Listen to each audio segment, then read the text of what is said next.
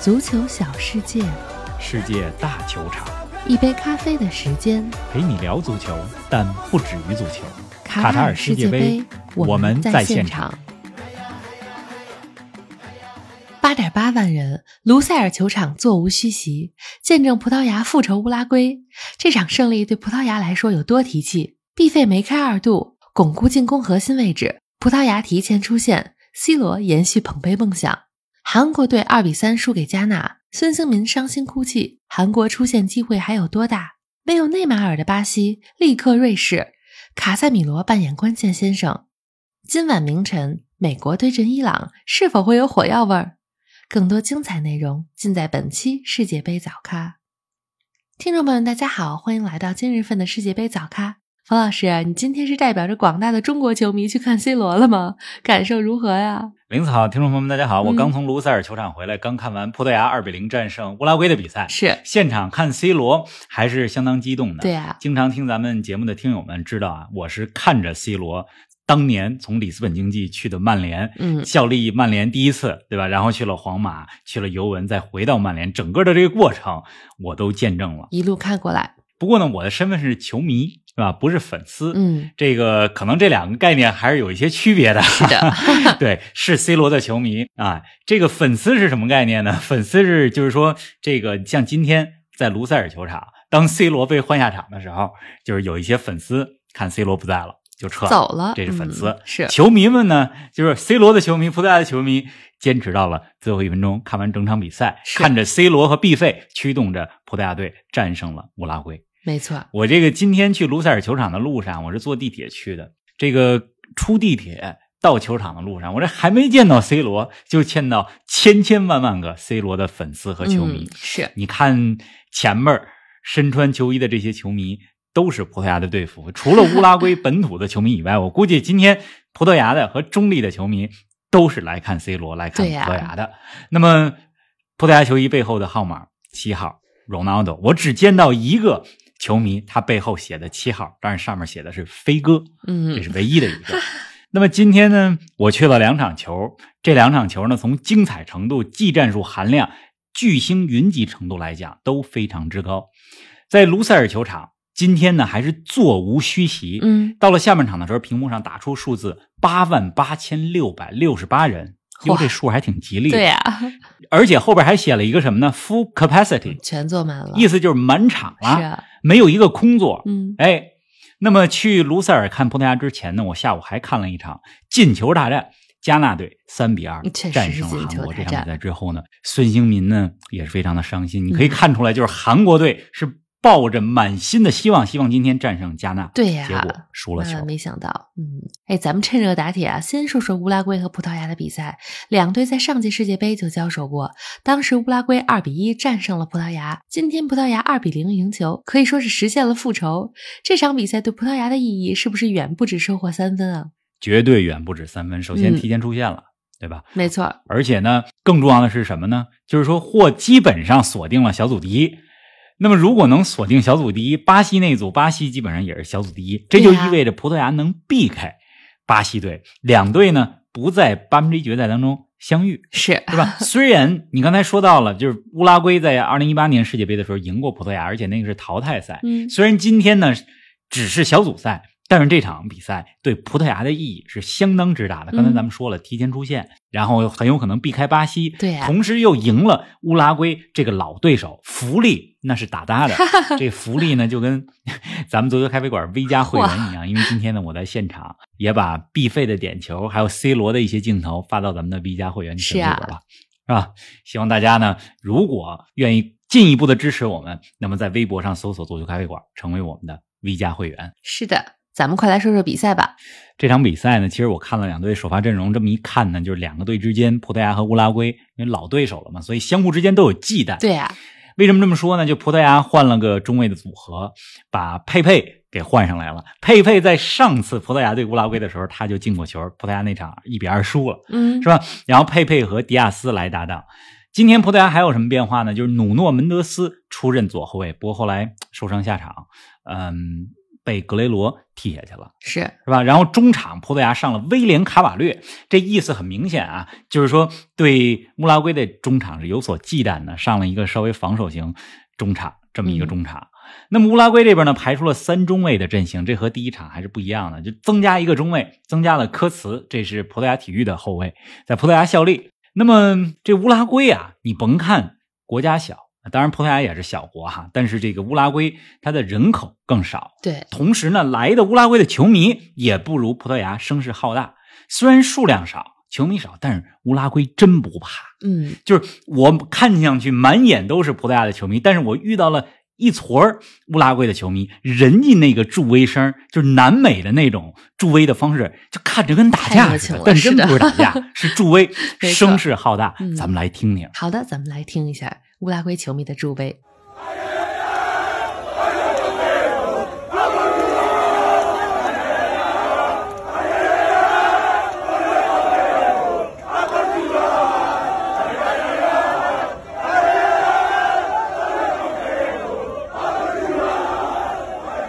怎么样，够气势吧？真的是太热血了，那么这个这场比赛呢，上来之后，乌拉圭队也非常的热血，就是他们的防守动作其实有点大，嗯拼抢也很积极。当然了，防守动作大也有可能是为了激怒葡萄牙，有可因能为乌拉圭这支队伍大家知道，他们有着查鲁亚精神，就之前给大家讲过，就为了胜利可以不惜一切。嗯，那么葡萄牙呢，在上半场比赛掌握着控球的优势啊、嗯我看了一下控球的比例，葡萄牙的控球时间几乎是乌拉圭的两倍。但是乌拉圭在上半场比赛当中啊，反击很犀利，我记得是本坦库尔吧，险些一连串过人，差点进了一个世界波的球，嗯结果那个球被葡萄牙门将给扑出去了。而且上半场呢，就是我的位置是离乌拉圭的进攻端非常的近，乌拉圭的努涅斯在左边路的突破也很有威胁。那努涅斯是一位既能打中间也能打边儿的这么一个中锋。反正双方呢互有往来，乌拉圭反击也很犀利。上半场的比分呢是零比零，但是虽然没有进球，比赛内容非常的丰富。是啊，哎，到了下半场，葡萄牙的进攻更加犀利了，不到十分钟就进球了。不过这个进球算在了毕费头上，而没有算给 C 罗，也算间接见证了 C 罗在世界杯上进球。对啊，我这也算是间接在 现场见证了 C 罗在世界杯上是进球。其实那个大屏幕呢，就是我看这个大屏幕上的回放，因为你看球场根本看不清楚，那就是转瞬之间。是啊看回放呢，我觉得是 C 罗是蹭着点儿还是没蹭着，嗯也看不太清楚。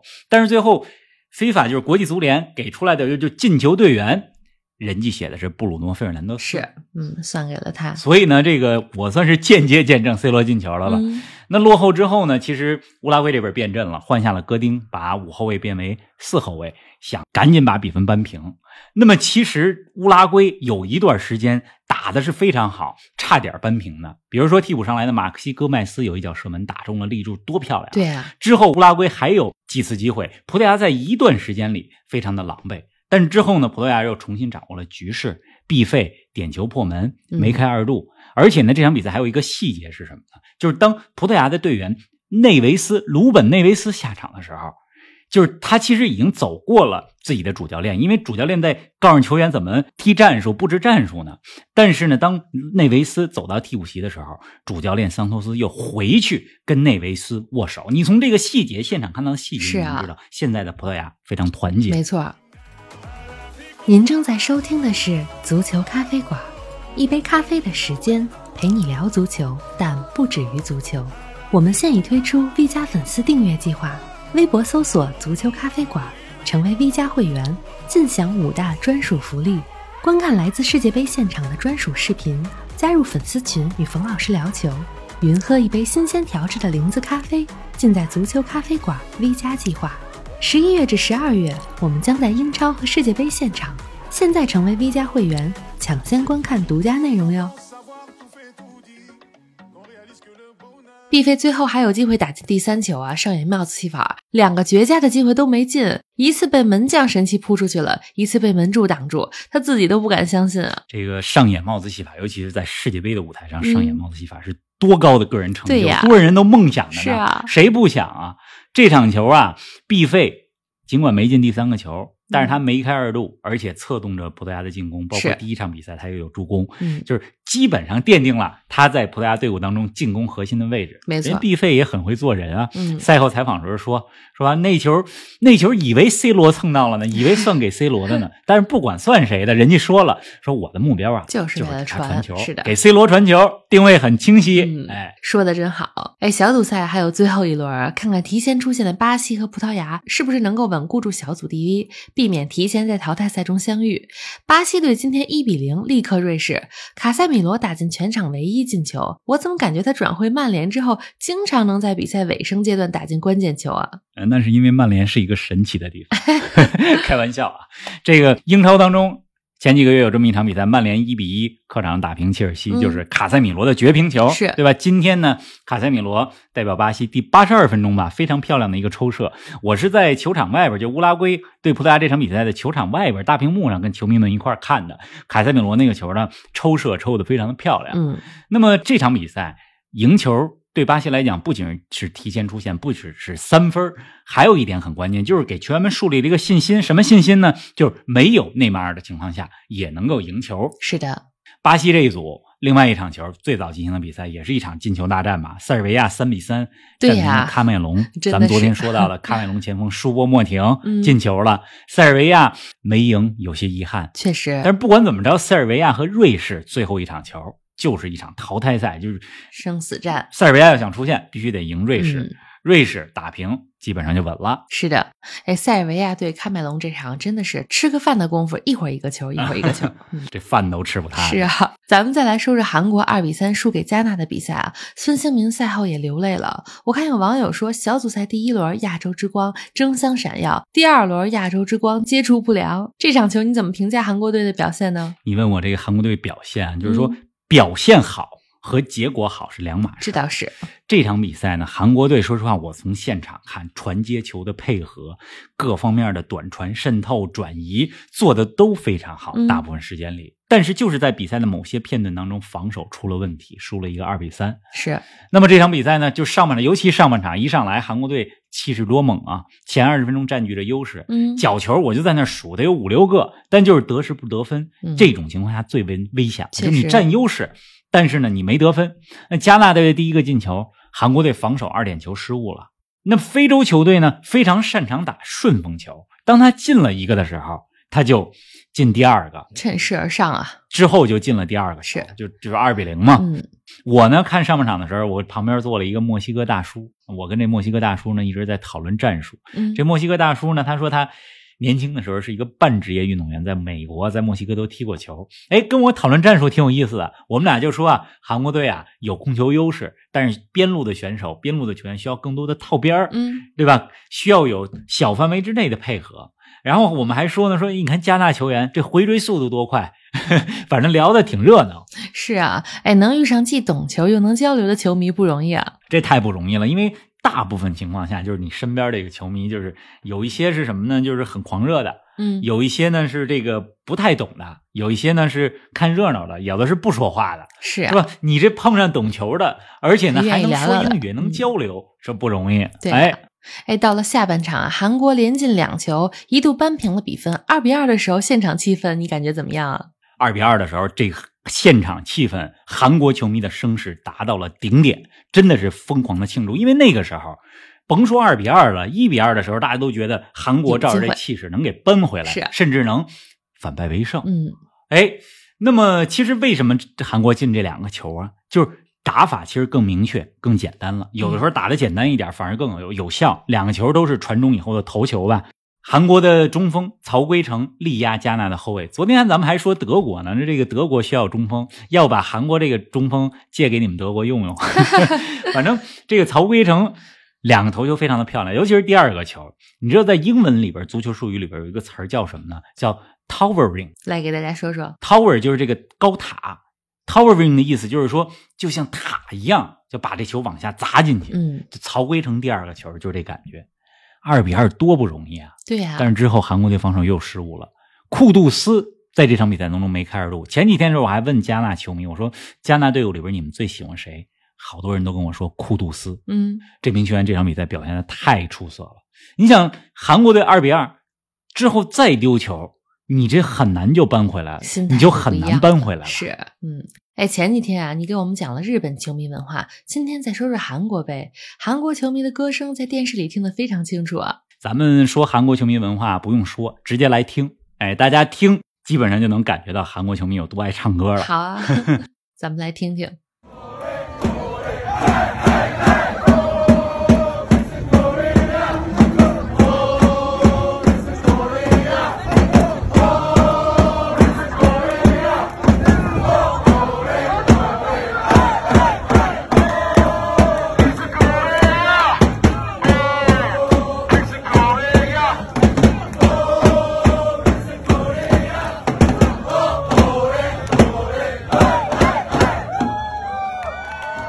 这段音频呢，我是在球场外边拍的，就是还没进球场，嗯二三十个韩国球迷在那儿唱，我就给拍下来了。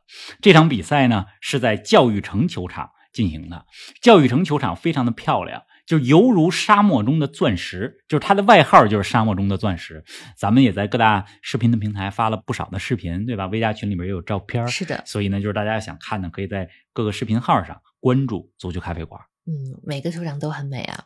到今天为止啊，小组赛前两轮都打完了，三十二支球队，目前有三支提前出线，法国、巴西和葡萄牙，两支提前被淘汰，卡塔尔和加拿大，剩下二十七支球队的命运都要在最后一轮决定，这悬念还挺大的。今年这世界杯啊，悬念挺大的，嗯就是小组赛第有三意轮思有的看，是，，没有出现那种就是两轮打完之后，有的组你像之前的世界杯，就是两个队提前出现六分了，另外两个队两场都输了零分 没盼头了。两个六分，两个零分，那你第三轮就没什么可看了。是，你像上届世界杯的时候，英格兰和比利时不就是这样吗？嗯，都是六分，是吧？然后突尼斯和哪个队啊？巴拿马都是零分，嗯是。吧？所以我觉得今年呢有点悬念，挺好。有点意思，是的。今晚凌晨啊，世界杯来到第十个比赛日，王老师，你终于要去看荷兰啦！采访一下你现在的心情。那首歌怎么唱来着？嗯，就是为了见面时的呼吸，我曾反复哎练呦习喂，是吧？ 这个前几天咱们就说过这词儿。前两场荷兰队对塞内加尔和厄瓜多尔的比赛我都没去，嗯啊，留着后边呢。明天呢，就北京时间的今晚凌晨，荷兰队对卡塔尔嗯，这场比赛是在卡塔尔最北边的球场。这比赛结束之后呢，我得赶紧赶到最南边是去，另一场，因为还有第二场比赛要看，美国队对伊朗。对啊呀、 就虽 然远，那那也得去啊。是荷兰队嘛？荷兰队啊，我觉得战胜卡塔尔问题不大。卡塔尔呢，虽然第二场比赛对塞内加尔的比赛有起色，比揭幕战打得好，嗯但是卡塔尔没有办法和荷兰队抗衡。确实，而且荷兰队呢是要争取小组第一，争取了小组第一，这样的话不用在八分之一决赛当中提前和英格兰相遇，嗯，是吧？现在来看呢，就是 A 组第一啊、荷兰是很有可能的，到时候来打这个 B 组的第二，比如说荷兰对伊朗是最有可能的。有可能反正从现在开始吧，这荷兰的比赛我应该都会 去。不能放过了。明天还有 A 组的另外一场球，厄瓜多尔对塞内加尔，人厄瓜多尔对塞内加尔，这也相当于一场，呃，直接决定出线名额的决赛。是的，哎，今晚凌晨啊还有一场比赛，在世界杯之前就早已备受关注，那就是你去的另一场美国对伊朗。冯老师，鉴于两个国家之间的特殊关系，这场球会火药味十足吗？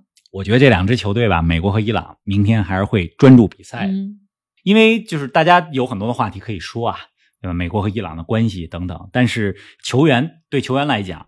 嗯，一旦进入球场是能够专注比赛的。你像一九九八年的时候，美国和伊朗就在世界杯当中相遇，但是那场球呢，伊朗二比一赢了。是我记得呢，给伊朗进球的是埃斯蒂里，是吧？还有马达维基亚，哇咱们中国球迷比较熟悉的名嗯字。美国这边呢是迈克尔格莱德，当年就挺友好，两个球队呢就是交叉列队合影，好像还拿着花儿。当年呢还获得了国际足联的公平竞赛奖。比赛第一，回到现在，就是虽然最近美国和伊朗关系依然紧张，伊朗这边呢就是伊朗球员和伊朗这国家的关系又很紧张。那嗯，这两天呢，美国队不知道想出想一出是一出，要给伊朗改国旗，在社 交媒体啊不上，乱 反正这事儿一大堆。是事儿一大堆。我呢觉得两个队球员还是会专注比赛，嗯我相信这会是一场精彩的比赛。期待一下。好啦，明儿你两场球又得从北穿到南，早点休息。好的，一会儿就休息了，也希望大家看球愉快，养精蓄锐。大家呢就是得注意啊，就是后边淘汰赛更关键，您别现在把精力都给用光了，是啊，留着留着点点劲儿体力后边还有更精彩、更重要的淘汰赛，好的，咱们明天见。咱们天天见。嗯。